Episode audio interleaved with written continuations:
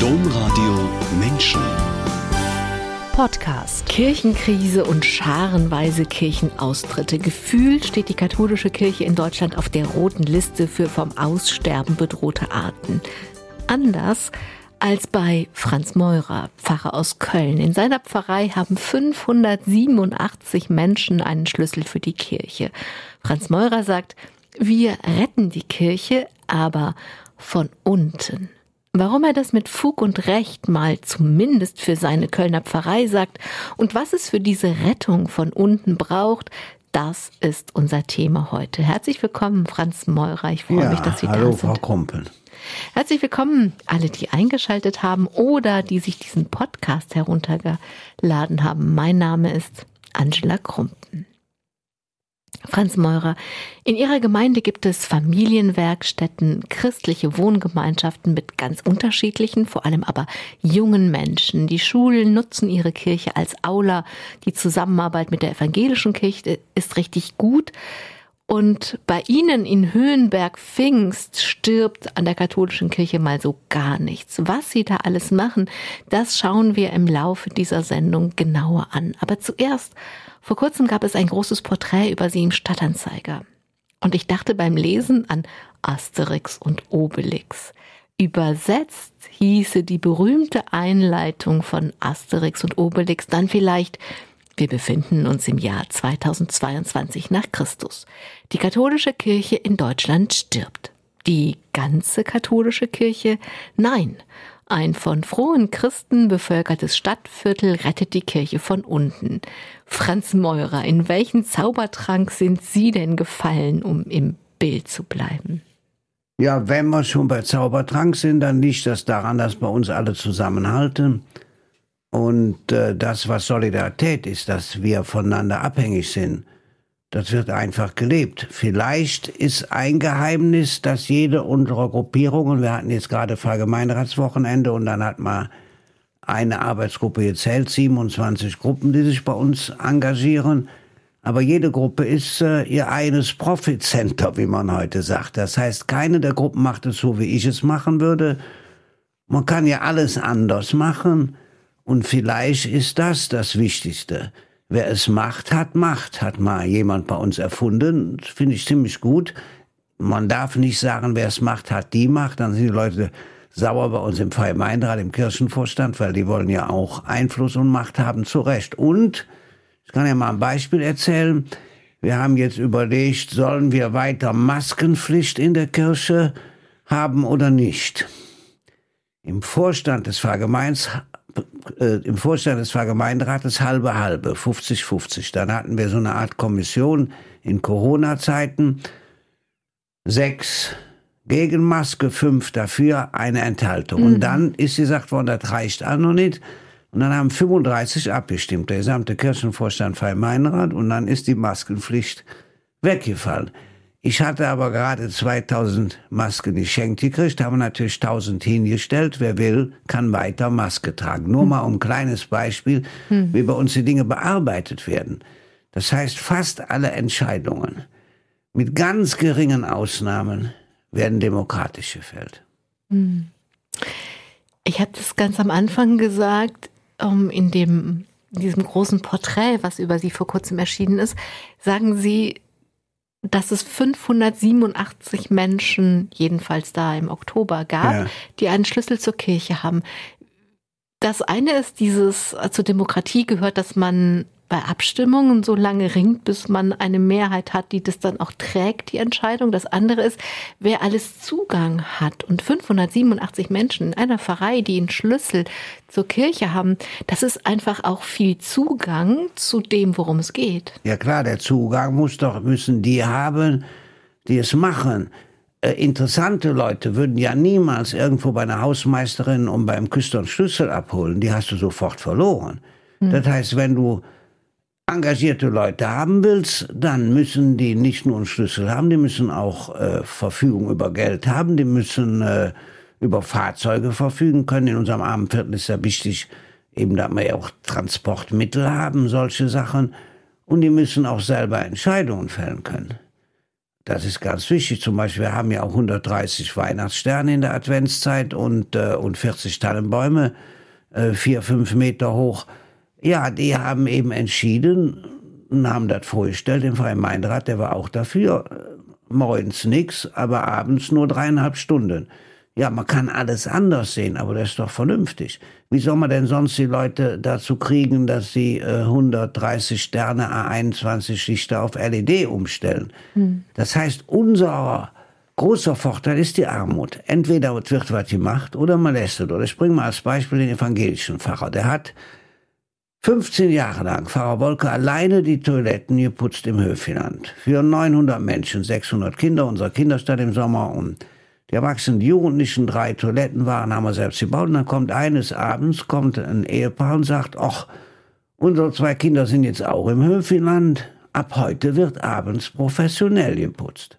Das heißt, das ist das Prinzip. Jeder tut dazu, was er kann. Wenn viele kleine Leute an vielen kleinen Orten viele kleine Dinge tun, kann das die Welt verändern. Das heißt, das passiert wirklich. Natürlich muss jetzt der Pfarrer Wolke noch was weiß ich, tagsüber, wenn, muss man ja auch noch mal irgendwann machen, mhm. wenn Kinder auf Toilette mhm. gehen, ja. Mhm. Aber die Grundreinigung, die sind natürlich auch stolz, haben irgendwie so Geräte, spritzen da rum und so weiter.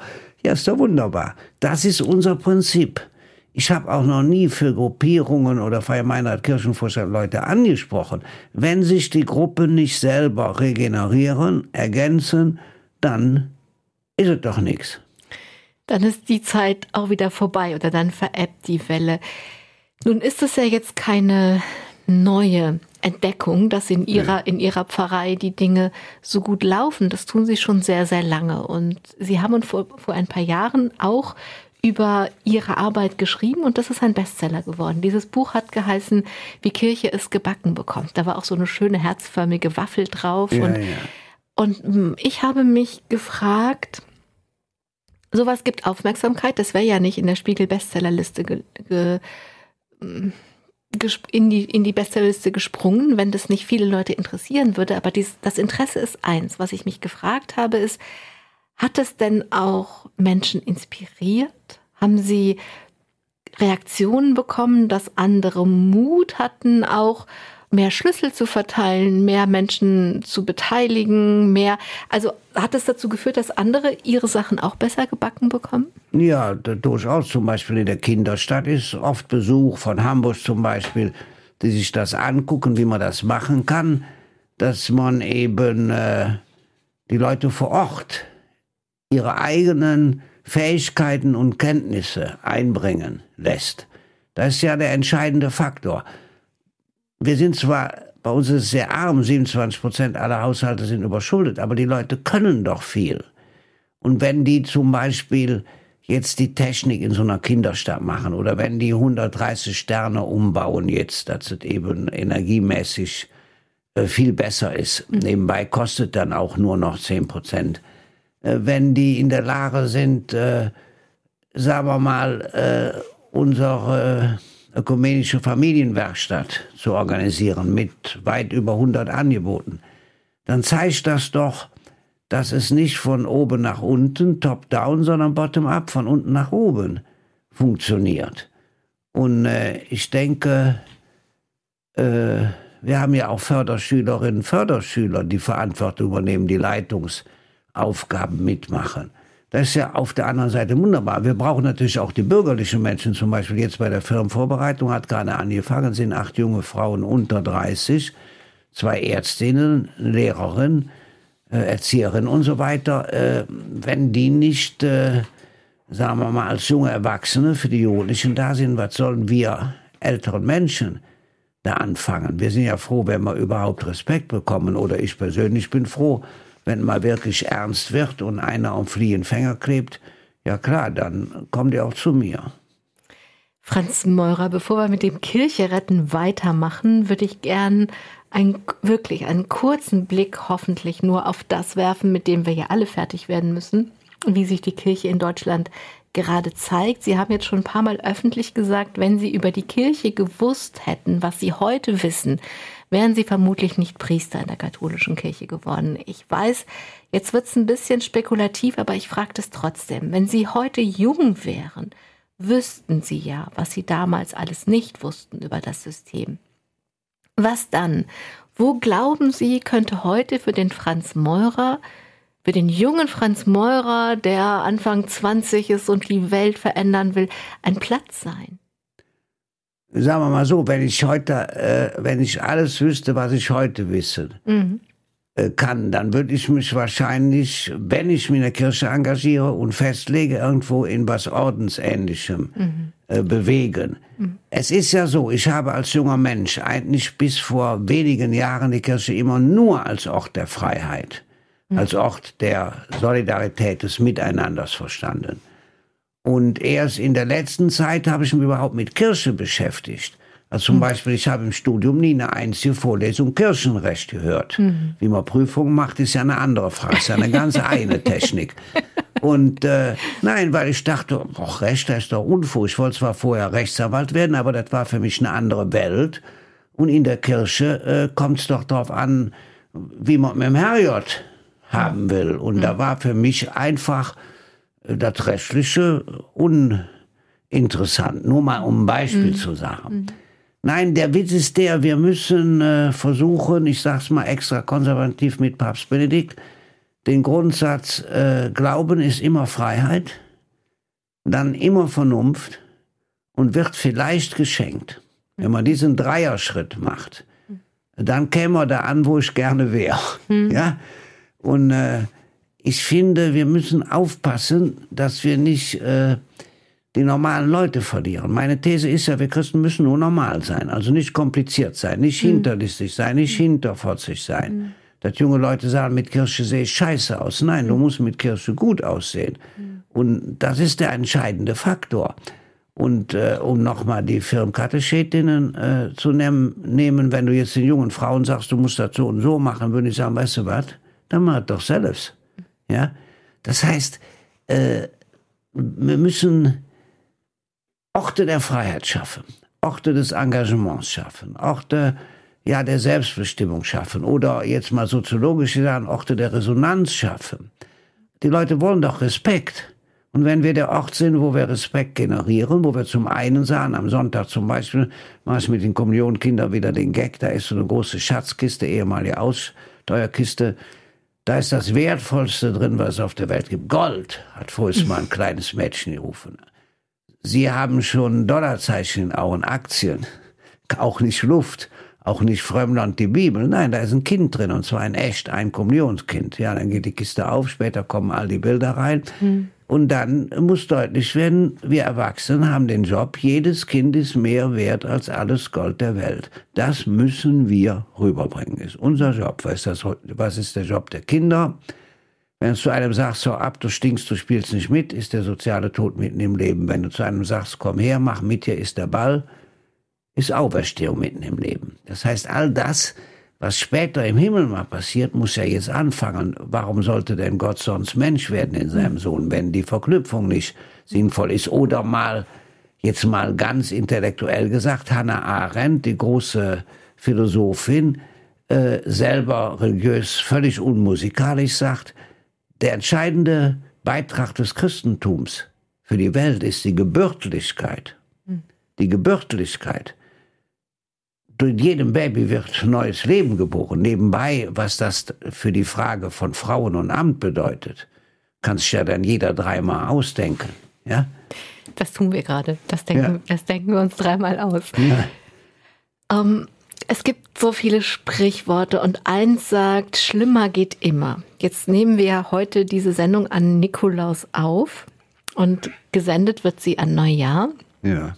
Ich habe keine Ahnung, was in diesen drei Wochen noch passieren wird im Erzbistum Köln. Ja. Aber es gibt dieses Sprichwort, schlimmer geht immer. Da will ich aber eigentlich gar nicht hin. Ich möchte es eigentlich gerne positiv wenden, denn ein anderes Sprichwort sagt, nichts ist so schlecht, dass es nicht für etwas gut sein könnte. Dieses, diese anscheinend nicht enden wollende Krise, wozu ist sie gut in Ihren Augen? Ja, dieses Sprichwort, nix ist so schlecht, dass es nicht für Idiot ist. Und Kölsch heißt mhm. ja eigentlich, jeder Beitrag zählt. Mhm. Und das wäre auch meine Antwort. Der Beitrag der kleinen Messdienerin, ja, die jetzt sagt, ich werde Messdienerin, ja, mhm. zusammen mit meinem Bruder, hat übrigens gerade den Arm gebrochen, ja, der zählt genauso wie der, Be äh, wie der Beitrag des Erzbischofs. Denn sonst wären wir nicht durch die Taufe alle Könige, Propheten und Priesterinnen. Das heißt, diese nicht nur Gleichheit, sondern diese gleiche Würde durch die Taufe, das ist unser Kapital. Und wenn jetzt aber keiner mehr Messdienerin und Messdiener werden möchte, weil die Eltern schon gar nicht mit den Kindern dahin gehen, ähm, und es immer noch und auch die Menschen, die wirklich die Kirchengemeinden auch im Inneren zusammengehalten haben, wenn die jetzt alle in Scharen weglaufen, wozu könnte das gut sein? Nein, das ist nicht, das wäre nicht gut. Die äh, sollen nicht weglaufen, die sollen dabei bleiben. Nur, die müssen Gründe dafür haben. Und diese Gründe, ja, anzuschieben, ja, dafür zu ackern, das finde ich wichtig. Wir müssen uns eins klar vor Augen führen. Ich sage extra mal wir. Äh, es geht nicht mehr top-down. Es kann nicht eine Kirche existieren, wo nur die Bischöfe die Macht haben. Und zwar deswegen, weil die halt gar nicht ausfüllen können. Da habe ich unserem Kardinal, anderen Bischöfen, vor kurzem dem Bischof Kohlgraf von Mainz auch gesagt, Bischöfe sollen fünf Leute sein. Also die sollen Jurisdiktion, Exekutive, Legislative, Pater Familias, also sich um alles kümmern und geistlicher Leiter sein. Das geht nicht. Du kannst eins sein. Mhm. Zwei ist schon ein bisschen schizoid. Mhm. Und wie kommt man da raus? Wir waren ja gerade beim Bischof Kohlgraf in Mainz. Der ehemalige Mainzer Kardinal hat Folgendes gesagt. Wenn ich ein Vogel wäre, könnte ich fliegen. Wenn ich zwei Vögel wäre, könnte ich hinter mir herfliegen. Wenn ich drei Vögel wäre, könnte ich mir zuschauen, wie ich hinter mir herfliege. Finde ich ein super Wort. Das ist der Mensch, sagt er. Das heißt, wir müssen von außen auf unser System, auf unser eigenes mhm. Leben, auf unsere Familien schauen. Wir müssen eine Außenperspektive versuchen einzunehmen.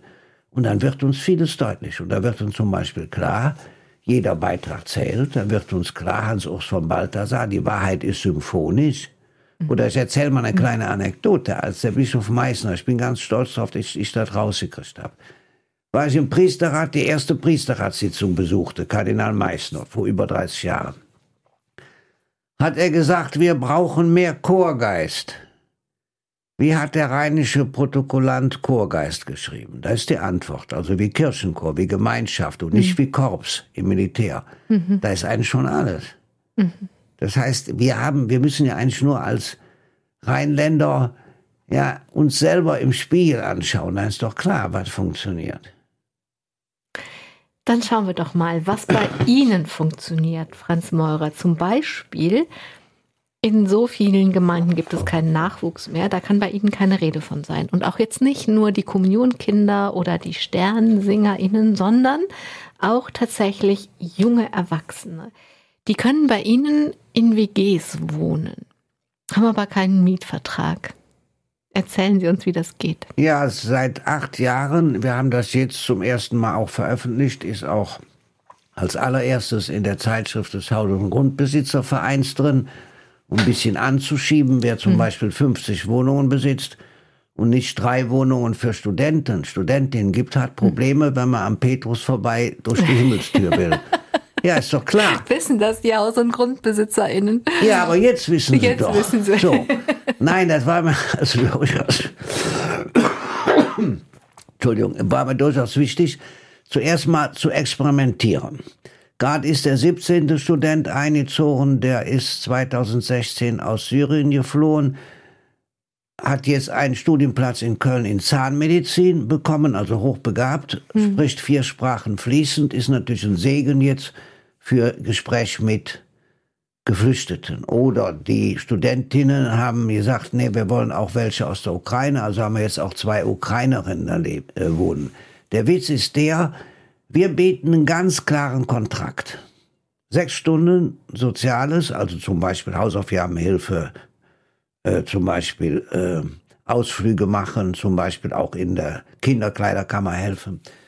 Und die haben dafür eine unentgeltliche Wohnung. Auch kein Strom müssen die bezahlen. Ich selber kenne die gar nicht. Ich habe die jetzt mal einmal, haben wir dazu vorgestellt, der Presse kennengelernt. Da macht die evangelische Jugendleiterin bei uns ja alles aufgeteilt. Ich sorge für das Geld für die Wohnungen zu mieten und äh, die evangelische Jugendleiterin noch unser Mann für die Kinderstadt, die betreuen die, machen den Einsatz. Was erstaunlich ist, die Anbindung ist viel intensiver, als man sich vorstellen kann, weil wir keine Nebenabsicht haben. Mhm. Wir haben kein Anliegen außer klar Wohnung gegen sechs Stunden. Wobei aber soziologisch klar ist, sobald Studentinnen und Studenten in Viertel kommen, verändert sich das Viertel positiv. Erstens. Zweitens, niemals darf man wie das Erzbistum Köln Studentenwohnungen verkaufen. Darf man nicht. Warum? Dann hat man doch keinen Zugang mehr. Drittens, die Bindung untereinander und die Identifizierung mit den Aufgaben, die sind so toll, zum Beispiel die vertreten sich untereinander, wenn einer krank ist oder äh, bei Ausflügen, du musst nichts machen, die sind ja schlau, ja, mhm. äh, die machen alles. Also du musst nicht kontrollieren oder gucken, ist der Bus gebucht oder haben die Kinder mhm. was zu essen mit oder mhm. ist Erste Hilfe dabei mhm. oder was weiß ich alles. Mhm. Und das ist schon schön zu sehen. Also ich habe das so gelesen, dass sie dass sie auch gar keine Pläne mit denen machen. Sie halten gar nicht fest. Die Petra macht immer Hausaufgabenhilfe und der Hassan macht dies oder jenes. Ich habe das so gelesen, dass die füreinander bürgen. Also ja, natürlich, das, die bürgen füreinander. Ja, natürlich, wie äh, mal auf Deutsch gesagt, wie willst du denn sowas kontrollieren? Das ist ja alles Quatsch. Entweder die identifizieren sich, die sind ja auch sehr happy, die sind auch stolz, dass sie die Möglichkeit haben. Das ist ja auch irgendwie schöner, als wenn man jetzt immer nur Kellnern geht. Mhm. Ja? Mhm. Äh, und äh, da ist die eine Seite. Es gibt natürlich auch Situationen, sind zwei muslimische junge Frauen dabei, die waren auch mal obdachlos. Ja, also alles Mögliche. Ich rekrutiere die aber nicht, wie man so schön sagt. Oder äh, ich sorge für, dass wir Wohnungen mieten können. Mein Bruder, der hat so viel mit der Kirche eigentlich überhaupt nichts zu tun, ist aber Schreinermeister, der renoviert dann. Mhm. Zum Beispiel, wenn wir eine Wohnung mieten, wo ein Übergangszimmer ist, also kein Flur, dann mhm. baut er einen Flur ein. Mhm. Überall auch eine Küche mhm. und was weiß ich alles. Muss ja immer viel gemacht werden. So. Mhm. Und äh, es ist einfach ein schönes Projekt. Fünf sind in einer christlichen Wohngemeinschaft ausdrücklich. Mhm. Die zahlen, glaube ich, so ja auch einen kleinen Anteil an der Miete. Äh, weil das wird vom neokatischen Monat, der Quatsch nicht vom neokatischen Monat, äh, von einer anderen geistigen Gemeinschaft betreut. Da ist auch die deutsche Weinprinzessin bei. Die machen auch die Seegebet auf unserer Kirche, ist im Winter natürlich nicht, sondern dann in der Kirche. Und äh, das hat wieder eine ganz eigene Farbe. Ja? Das heißt, es gibt unterschiedliche Wohngemeinschaften. Ja. Eine ist christlich, die anderen sind einfach junge Menschen, Studierende, die gegen deren Mieteinsatz soziale Arbeit ist, die keinen, keinen Mietvertrag haben, ja, in dem genau. Sinne, dass sie Geld zahlen müssen. Da haben Sie eben gesagt, Sie rekrutieren die nicht. Kommen wir zu der christlichen Wohngemeinschaft gleich vielleicht. Ähm, wie kommen die dann, wenn Sie die nicht rekrutieren? Weiß ich nicht. ja. Nein, weiß ich nicht. Die, äh, ich glaube, die, da sind noch welche von der Musikhochschule bei. Ich, ich weiß es nicht. Ich muss ja nur die Wohnungen die zur Verfügung stellen. Die organisieren sich selbst, okay. Ja, die organisieren sich selbst oder die evangelische Jugendleiterin. Natürlich macht die Gespräche, ob hm. es passt. Ah, okay. Die Frage ist ja immer, ob es passt. Ja. Okay. Und diese christliche Wohngemeinschaft, Sie haben eben gesagt, Sie haben keinen Nebengedanken. Gibt es da auch keinen Nebengedanken? Oder ist es schon, dass Sie sagen, wir sind eine christliche Gemeinde und wir freuen uns, wenn es eine christliche Wohngemeinschaft gibt? Ja, die gehören sozusagen dazu. Das, mir ist gerade eingefallen, der sind nicht der Neokatechumenat, sondern Focolarini, die so ein bisschen ah. betreuen. Mhm. Ja? ja? Und äh, ja, nee, die, die, kommen ja auch sonntags in Gottesdienst, da ist keine Frage. Die machen äh, äh jeden zweiten Dienstag ein kleines DC-Gebet, aber dann eben auch äh, alle paar Wochen was Großes. Ja, was soll ich sagen, die haben auch mal eine obdachlose Frau aufgenommen. Also es gibt einfach Farbe. Die große Frage ist ja, wenn wir junge Erwachsene nicht mehr in unseren Gemeinden haben, genau. dann haben wir ein großes Problem. Dann sind wir entweder eine Kinderstadt, ja, mhm. oder ein Seniorenhaus. Genau. Und da muss man sich was einfallen lassen und muss was ausprobieren. Gut, ist klar, wir können auch froh sein. Wir haben Pfadfinderinnen, wir haben äh, KJG, wir haben un unglaublich gute äh, musikalische äh, mhm. Sache. Wir haben einen hochbegabten jungen Organisten, der macht zum Beispiel auch Musicals, auch während Corona-Zeiten, wo die zweieinhalb Stunden auf Englisch live singen, elf, zwölf junge Menschen. Der hat gerade noch ein äh, äh, Musical mit den Kindergärten gemacht, ein Oratorium vor zwei Wochen aufgeführt.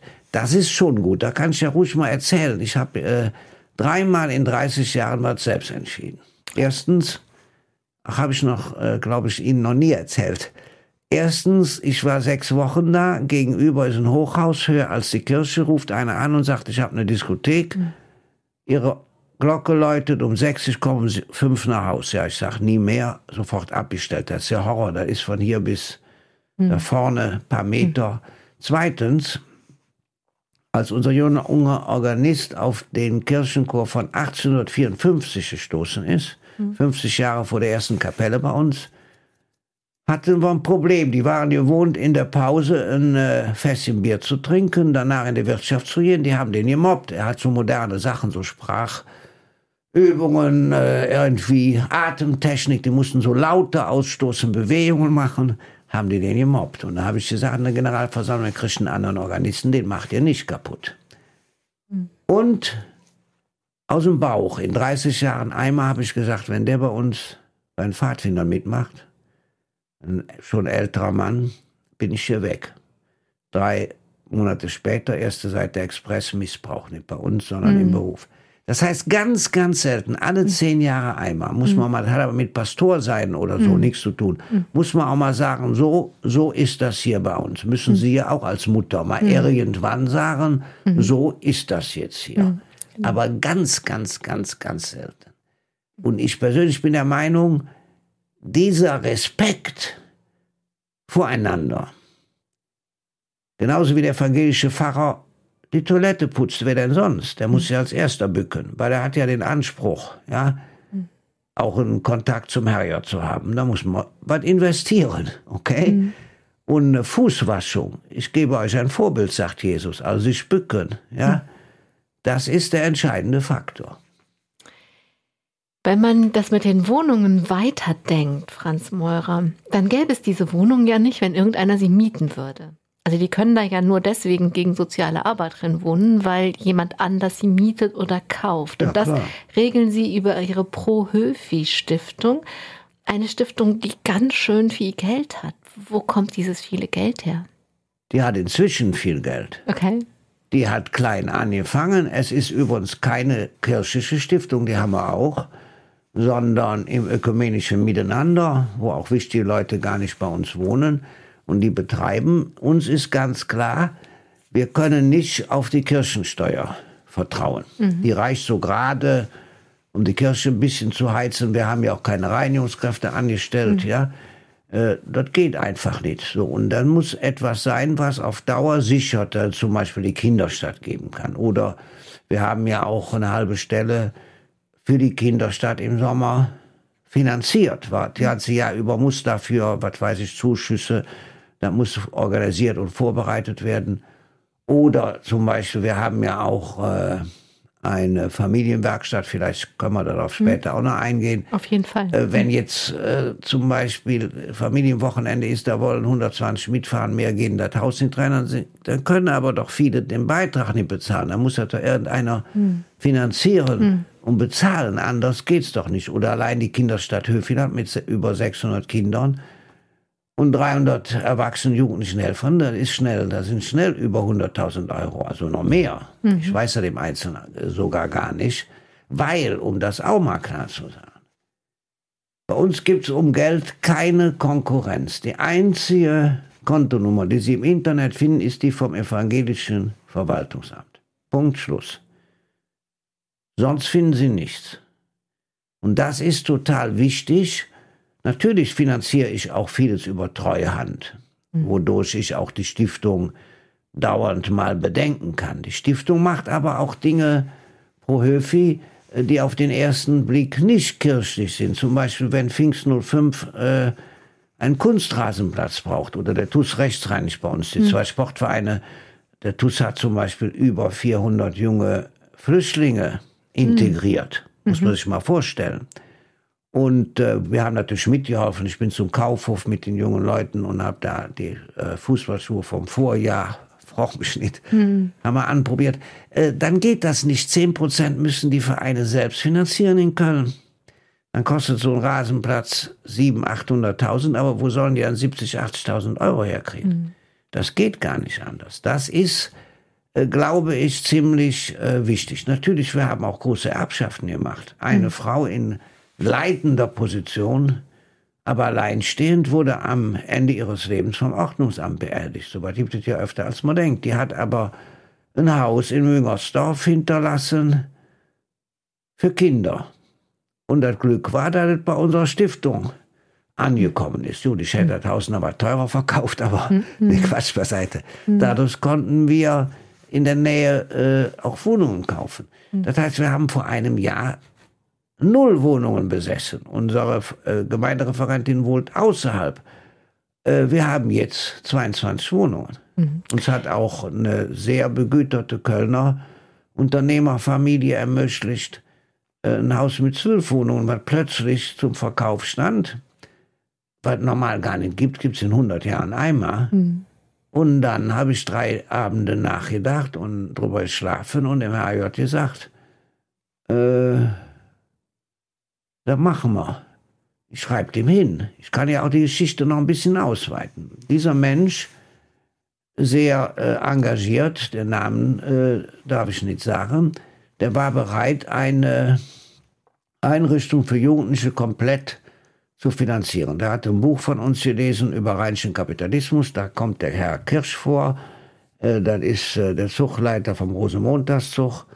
Äh, Prinz Karneval von vor vier Jahren, weil der eben sozialen Wohnungsbau macht. Da hat er gelesen und hat den angerufen und hat gesagt, wir sollen so ein Grundstück oder ein Haus ich finanziere. So, da wäre also mit ein paar Millionen oder sieben, acht so. Dann haben wir überall geguckt, erzähle ich es nicht im Einzelnen. Ich sage jetzt auch nicht, um welche Gemeinde es gibt. gibt eine Gemeinde, hat gerade das Erzbistum für fünf, sechs Millionen neues Pfarrheim gebaut. Das alte Pfarrheim ist von 1952.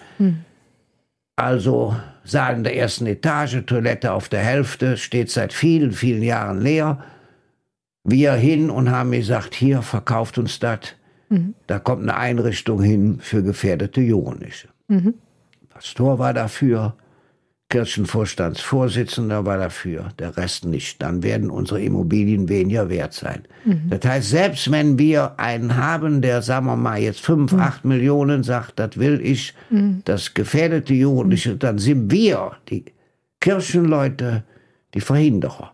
So, ich habe den angeschrieben, habe gesagt, hier, wir können für unsere Studenten, Studentinnen dieses Haus bekommen und man darf ja nie alles äh, fordern.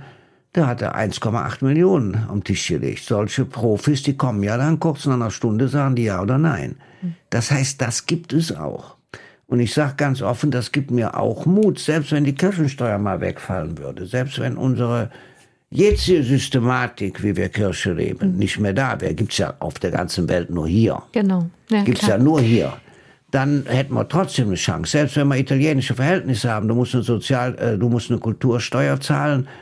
Äh, da zahlen zwar die Waldenser, gibt ganz wenig Waldenser, aber weil die eine super Sozialarbeit machen, da zahlen viele Franzosen, aber 80 Prozent zahlen immer noch an die katholische Kirche. Aber wie weit ist das an ihre Person gebunden? Also kommen die Menschen, weil sie diese vielen charismatischen Gaben auch haben, weil sie dieses ernsthafte Anliegen haben, weil sie selber mit hinlangen, weil sie selber mit Kirche putzen, weil sie sich selber bücken. Also ohne jetzt genau ergründen zu wollen, was sie da machen, ist die Frage, wie viel von dem, was da passiert, kommt, weil sie da sind.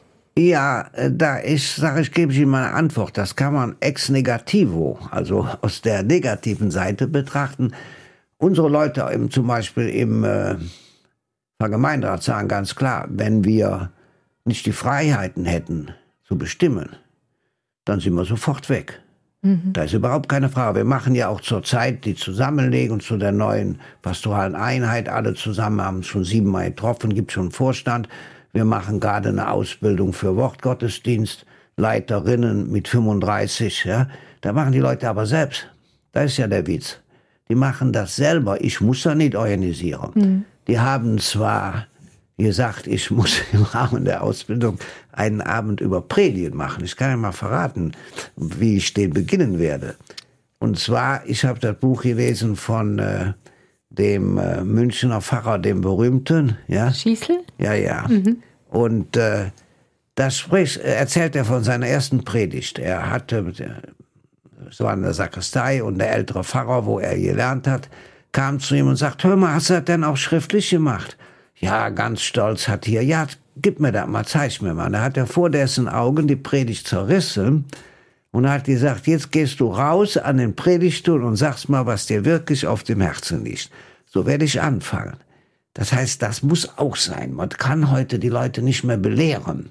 Und wenn die jetzt Wortgottesdienstleiter machen und wollen so Pastor sein, äh, wie es vielleicht mal, vielleicht mal vor 40, 50 Jahren war, wenn überhaupt, ich glaube nicht, dann funktioniert das nicht.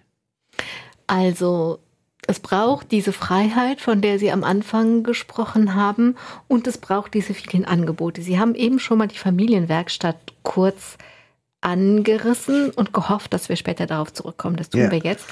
Sie haben mir viele Unterlagen für diese Sendung gegeben und ich gestehe, dass als ich dieses Programm von der Familienwerkstatt in der Hand hatte, da habe ich gedacht, was ist das denn? Das ist einfach das ist total professionell, da gibt es alles, da gibt es Museumskurse, da gibt es Yoga, da gibt es Einradfahren ähm, für kleine Kinder, für Familien, für größere Kinder, für ältere Kinder. Ähm, und ich saß davor und dachte, wie ist das? Wer unterrichtet da? Wie bezahlen Sie das? Das sieht aus wie so ein kleines Volkshochschulprogramm.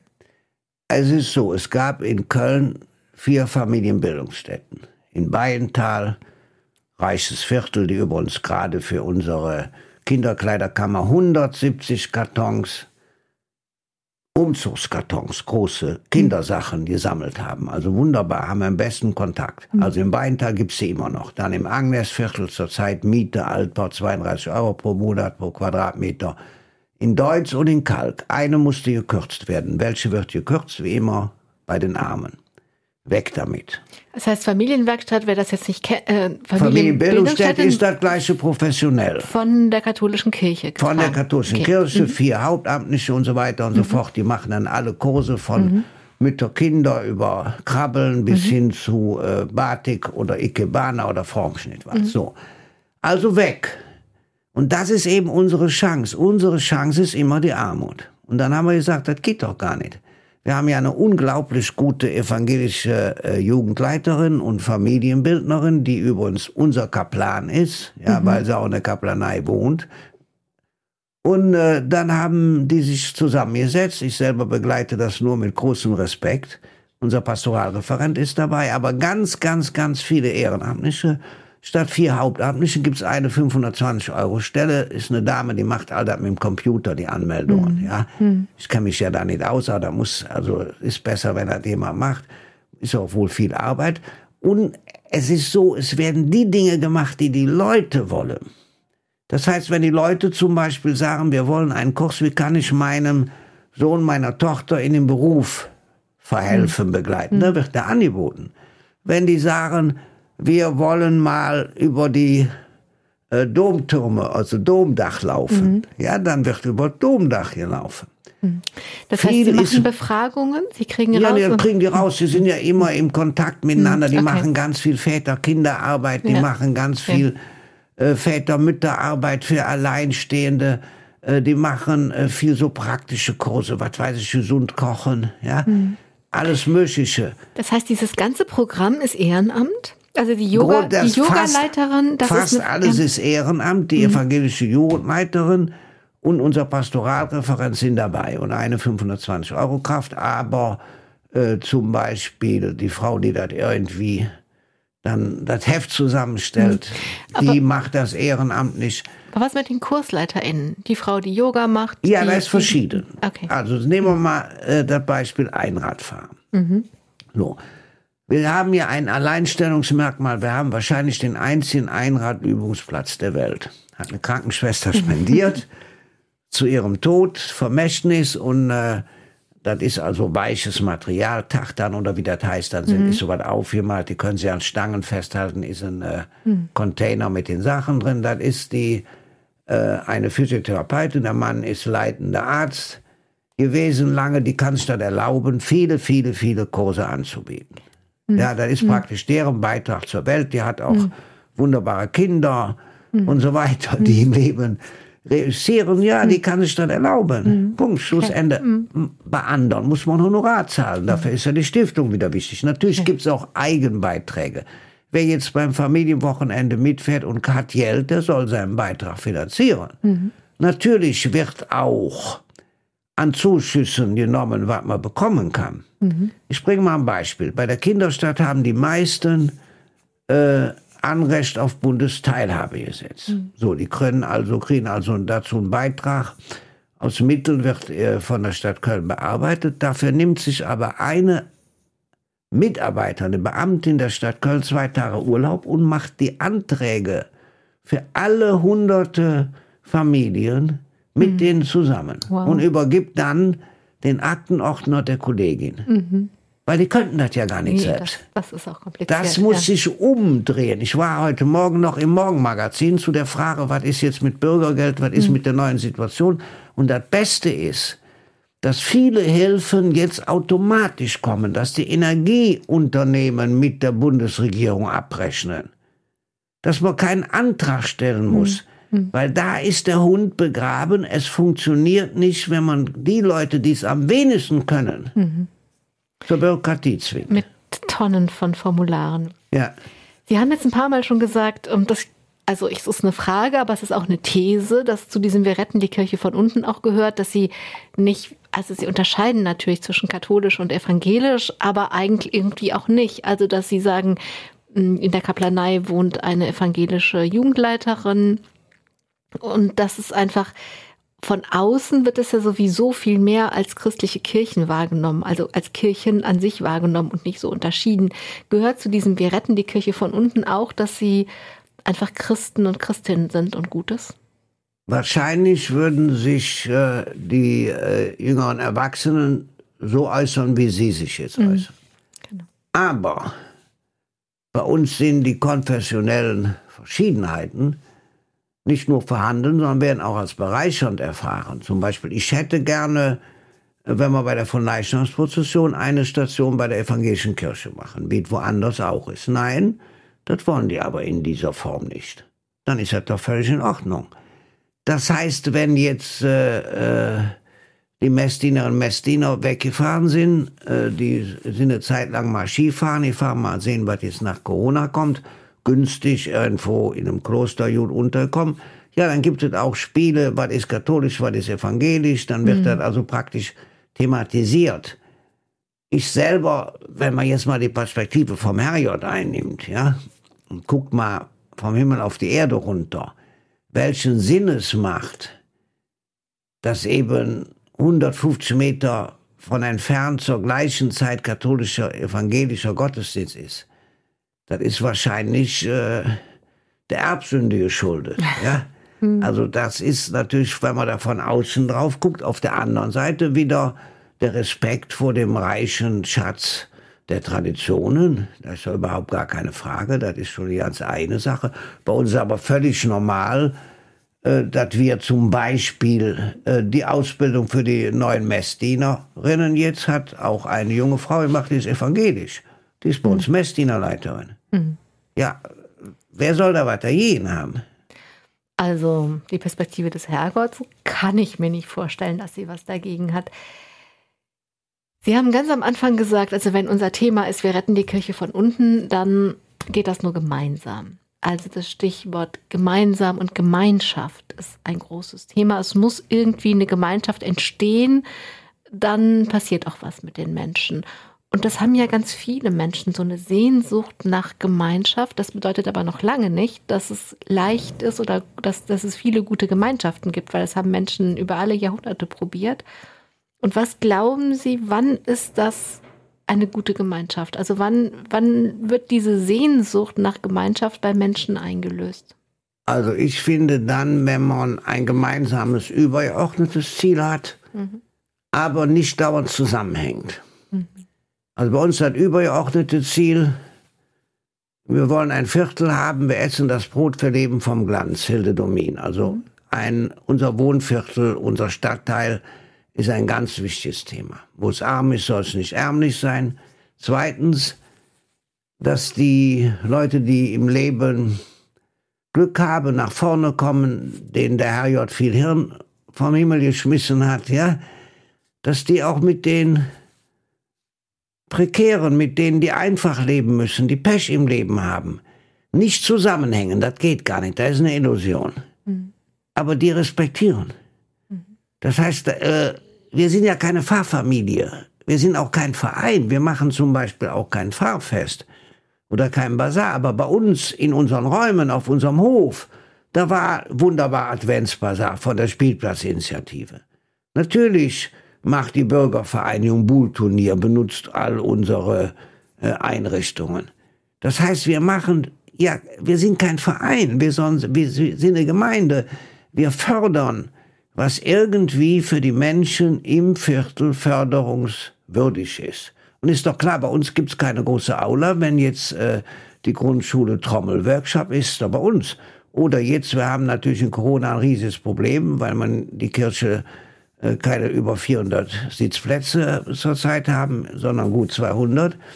Äh, müssen wir natürlich gucken. Wir haben jetzt multireligiöse Feier vor Weihnachten, ja, wo natürlich äh, muslimisch gesungen wird, wo eine evangelische eine Ansprache macht. Ich moderiere durch, wo äh, die Lehrerin Lehrer a cappella Maria durch einen Dornwald ging, singen. Das heißt, wo ganz vieles zusammenkommt, aber zum Beispiel die Gemeinschaft zu spüren, bei so einer multireligiösen Feier, ganz mhm. verschiedene Menschen, also mhm. mit Kopftuch und mhm. ohne, äh, Muslime und Christen, Orthodoxe, jüdische, gibt es bei uns auch ein paar äh, Familien. Äh, dann gibt es aber etwas, wo man plötzlich den Respekt voneinander spürt oder Shalom oder wie hm. immer man es äh, hm. ausdrücken will.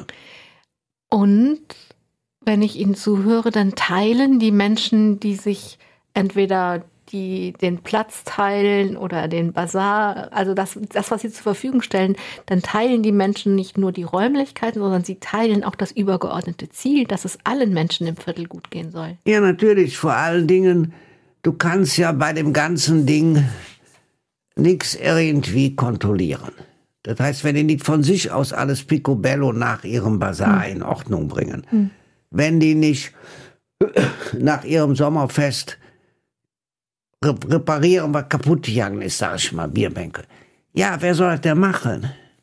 Das heißt, ohne die Beiträge von vielen, wenn viele kleine Leute an vielen kleinen Orten viele kleine Dinge machen, würde es nicht funktionieren. Und das ist ein, wie soll ich mal sagen, auch ein modernes äh, System. Heute am Arbeitsplatz geht auch nicht mehr, dass die Patriarchin, der Patriarch anordnet, was ist. Wenn die Leute nicht Wins, New Work oder wie das alles heißt, mhm. dann funktioniert es auch nicht. Also ich muss schon leider wieder ein bisschen auf die Uhr gucken, aber zwei Dinge dazu. Das eine ist, ich überlege gerade, wie oft mir das als übergeordnetes Ziel begegnet ist. Ich bin ganz froh, dass Sie es so genau beschrieben haben, denn wenn unser Thema ist, wir retten die Kirche von unten, wo gibt es das denn, dass Gemeinden als Ziel haben, dass es dem ganzen Viertel gut geht? Doch, also gibt es schon. Es ja. gibt sogar so eine Sozialraumorientierung ja. inzwischen an den Fachhochschulen und so weiter. Ja, ich ja. war ja schon, aber das ist doch super selten, oder? Das heißt, wenn, wenn unser Thema ist, wir retten die Kirche von unten, dann ist als allererstes mal die Perspektive oder dieses übergeordnete Ziel wichtig. Geht es uns darum, dass wir die, die, die bürgerliche Gemeinde. ja, ja, natürlich. Die Kirche ist ein Werkzeug. Hm. Wie so ein Schweizer Messer hier. Ich habe immer eins bei, weil das ist total praktisch. Ja. Und äh, der hat verschiedenste Funktionen. Ich sehe gerade, ich habe jetzt dabei sogar einen Korkenzieher bei, könnte man eine Flasche Wein trinken. Machen wir bei, gleich. Nein, bei den anderen ist nämlich ohne Korkenzieher. Mhm. So. Und äh, die Kirche ist ein Werkzeug. um das Heil der Menschen zu befördern und das Reich Gottes aufzubauen. Und natürlich ist die Kirche auch ein Mysterium. Natürlich ist auch Christus das Haupt der Kirche. Ist da alles überhaupt keine Frage. Aber all das, ich bringe mal ein Beispiel. Jeder ist für Menschenwürde. Das ist ein Wert. Mhm. Wie, durch welche Haltung kann man das im Verkehr ausdrücken? Durch Rücksichtnahme aufeinander. Aber wie kann man aufeinander Rücksicht nehmen, sage ich als Fahrradfahrer, durch den holländischen Griff. Das heißt, dass alle Autofahrerinnen die Fahrertür mit der rechten Hand aufmachen, okay? Mhm. Toter Winkel weg. Mhm. Die größte Angst, die ich habe als Fahrradfahrer, mhm. ist, dass einer die Tür aufmacht. Ja. Da kannst nämlich nichts machen. Ja. Nichts. Das heißt, wir sind voneinander abhängig. Oder erste Schulstunde, drittes Schuljahr. Ich komme rein und sag so, wer hat heute alles schon was für uns gemacht? Die Kinder haben in drei Minuten 35 zusammen. Also Papa hat mich geweckt, Mama hat mhm. Frühstück gemacht, die Lehrerin hat äh, mhm. die Tafel gewischt oder die modernen Sachen, der Hausmeister hat die Heizung an, ich bin mit der Busfahrt mich gefahren, mhm. die Kinder sind ja schlau, ich war auf Toilette, auch einer hat beim Klärwerk mhm. Hebel bedient. Ja, nach drei Minuten ist klar, ich habe heute Morgen von 35 Leuten war ich abhängig. Feuerwehr und Polizei oder Radiosender. Ja, nicht erst eingerechnet. Und das ist eigentlich äh, der zentrale Grund. Heinz Bude sagt ja, man versteht erst, was Solidarität ist, wenn man mal ganz einsam war. Mhm. Und da merkt man erst, wovon man in Wirklichkeit, um glücklich zu sein, abhängig ist. Jetzt haben wir gerade noch Zeit für einen letzten Wunsch. Eigentlich geht bei mir nie eine Sendung zu Ende, ohne dass der Gast einen Wunsch frei hat. Haben Sie entweder bezogen auf unser Thema oder überhaupt einen Herzenswunsch? Sag mal so, es gibt ein Vorbild für mich. König Salomon, der hat ja einen Wunsch frei. Nicht hm. Gott sagt so, du kannst ja wünschen, was du willst, Christe. Und er wünscht sich ja weder einen Sack Gold noch eine große Armee, wünscht sich noch nicht mal eine wunderbare Prinzessin, sondern wünscht sich ein hörendes Herz, damit er die Menschen versteht. Hm. Und ich wünsche Ihnen, allen Hörerinnen und Hörern und mir, ein hörendes Herz. Franz Meurer, dann haben Sie auch vorweggenommen, weil das kann ich ja in der letzten Sendung verraten. Ich habe immer mit diesem Wunsch aufgehört und dann habe ich diesen Wunsch immer genommen und auf alle gewendet. Das haben Sie aber gerade schon gemacht. Das heißt, ich kann das nur wiederholen, weil ein hörendes Herz für uns alle, wenn wir das hätten, dann bräuchte die Kirche ja gar nicht mehr gerettet werden. Ich danke Ihnen für Ihre Zeit. Ja, Ihnen für die super Vorbereitung und Ihre Freundlichkeit. Und ich danke allen, die zugehört haben. Ja, und dann gucken wir doch mal, wie das wird mit dem hörenden Herz heute am ersten Tag des neuen Jahres, wenn das noch ganz lang und frisch und neu und glänzend vor uns liegt. Viel Gelegenheit für ein hörendes Herz. Mein Name ist Angela Krumpen. Hören Sie gut. Domradio Menschen. Weitere Informationen finden Sie auf domradio.de.